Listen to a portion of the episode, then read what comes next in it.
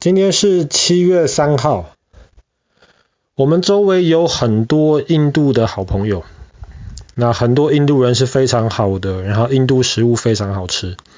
可是印度这个国家一直以来认为最大的敌人就是中国，跟巴基斯坦。其实是中国，因为印度一直觉得他们可以很轻易的搞定巴基斯坦，但是中国是一个比较麻烦的一个敌人。印度这个国家很讨厌中国，呃，有很多原因，比方说，在五十年代的时候，其实印度跟中国都是很穷的，那个时候可能中国比印度还穷一点，但是后来中国发展的很快，那当然印度也在发展，可是相比中国的发展的速度，印度这个速度就慢了很多，又是邻居，所以可能难免有一些嫉妒或者心里不舒服。可是有一个最根本的一个原因，就是西藏，西藏南边有一块领土，不是，喀什米尔在西边，西藏南边有一块领土，中国认为是中国的。但是西藏呃印度认为那块领土是属印度的，然后还在上面建了一个省，现在大概有三十多万的印度人住在那个领土上面，那一块地方其实就是中国跟印度矛盾其实最根本的一个东西。那我们今天要讲的故事就跟这个有关系。其实要讲中国跟印跟印度之前，我们要先讲西藏。西藏其实是一个很特别的一个地方，在唐朝的时候，西藏是一个国家，叫做吐蕃。我记得有一集我们故事讲到文成公主，唐朝的一个公主，后来就嫁到了西藏去了。然后后来西藏人一直到今天，其实都还非常尊敬这个当时嫁过去的唐朝公主。可是后来到在中国宋朝的时候，那个时候的西藏就很混乱。就有点像中国跟日本的那个战国时代一样，很多人你打我，我打你。为什么？因为西藏其实很特别的是，他不是皇帝，他也不是总统，他们是宗教信仰跟政治是合在一起，所以管理西藏的人是活佛，活着的佛。可是问题是，活佛有好多个，虽然有一个是最大的，最大的叫做达赖喇嘛。可是除了他之外，还有其他的活佛。所以在中国宋朝时代的时候，西藏这好多大大小小的活佛，你不听我的，我不听你的。到元朝的时候，元朝的军队征服了中国，元朝的军队也征服了西藏。所以后来建立元朝的时候，西藏就是直接归元朝在管的。到明朝，到清朝，西藏就是一直都是等于说是中国领土的一部分。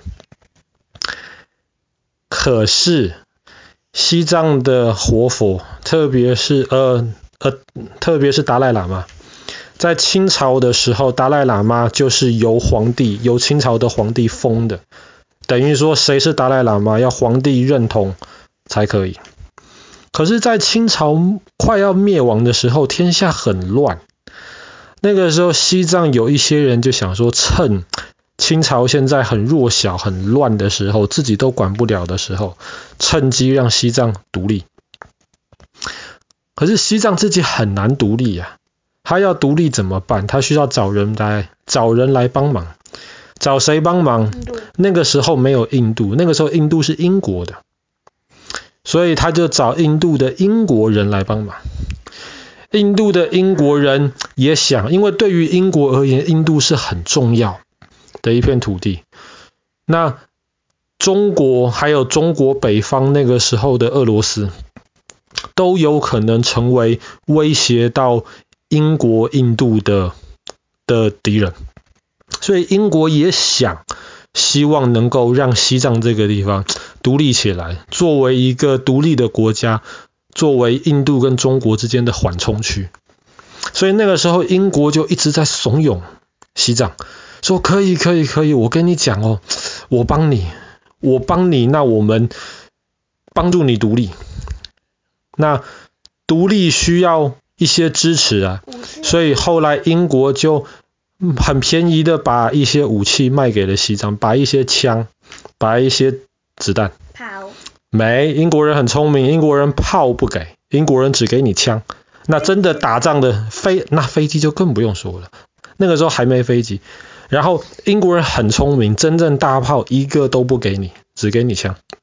然后英国人还跟西藏说：“你要我们帮你是吧？那你要给我们一些好处啊，不如就这样子吧。”英国当时的代表叫做 McMahon，麦克马洪，所以这个麦克马洪就在地图上面画了一条线。就就说这块这条线现在是中国是西藏的土地，可是如果我们英国帮助你独立的话，那么这块线以南的地方就给英国。后来西藏为了让英国人帮助他们，西藏就答应了。那条线叫做麦克马洪线，这是发生在一九一四年的事情。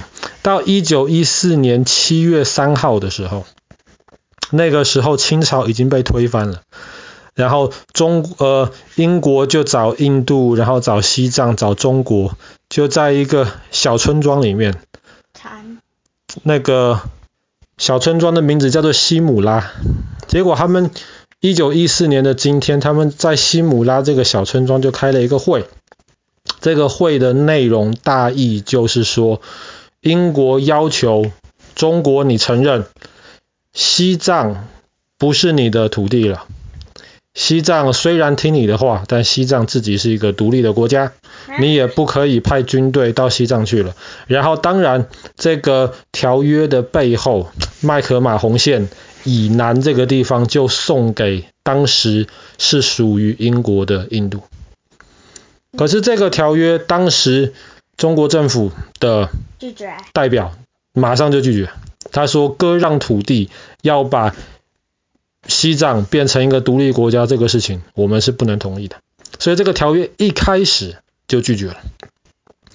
西姆拉条约，OK，这个条约其实很重要。虽然中国政府一开始就就就就拒绝了，那个时候国民政府拒绝，后来共产党政府也也也拒绝，也没承认这个条约过。”后来，一九一四年七月三号开了这个会，对不对？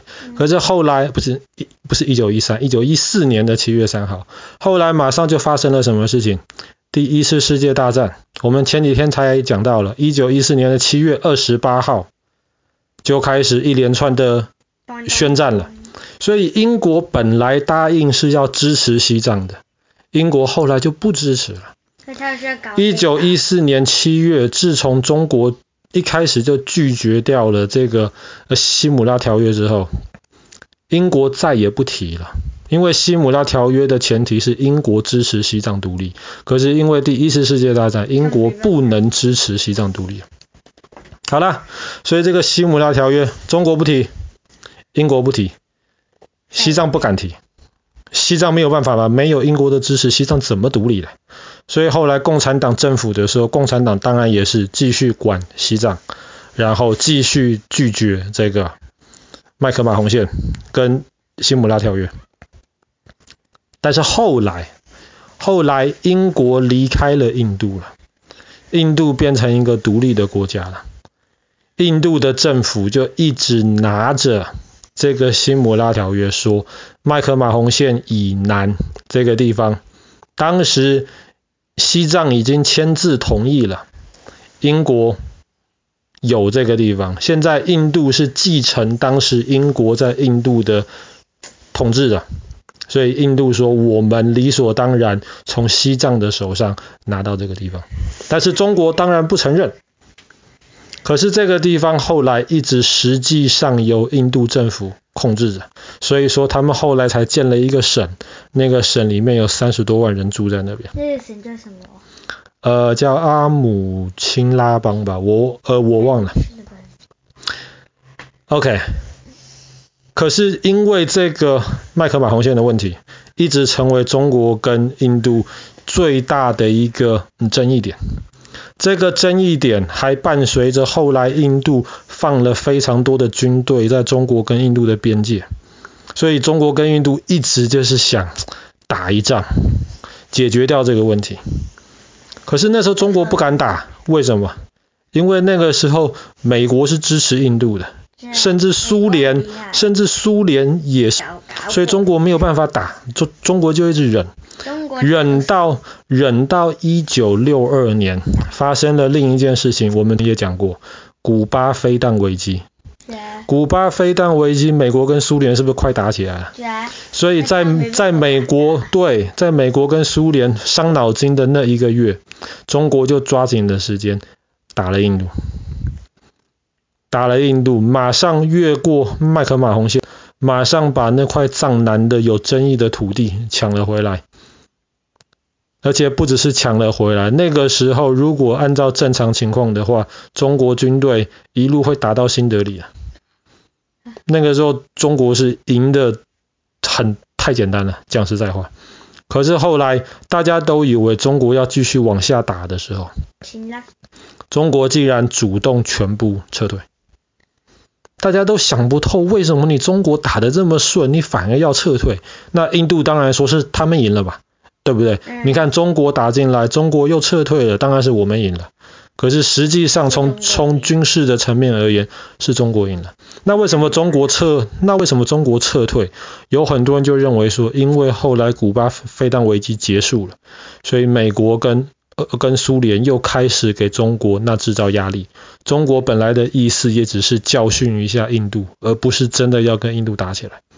但是从一九六二年开始，一直到今天，那个地方还是有非常非常多的争议。像我记得前两年，在这个疫情开始之前，中国跟印度的士兵就在那一条边界上附近，拿着石头、拿着木头在那边打，因为不能够拿枪嘛，怕真的擦枪走火变成一场大的战争，大家就拿木头、拿石头，在冬天你打我，我打你的。其实想一想，对，蛮。有趣的吧，你可以这么想。嗯，蛮 Asian。好了，那我们今天的故事就讲到这边。一九一四年，这个引发中印边界的这个导火线——西姆拉条约。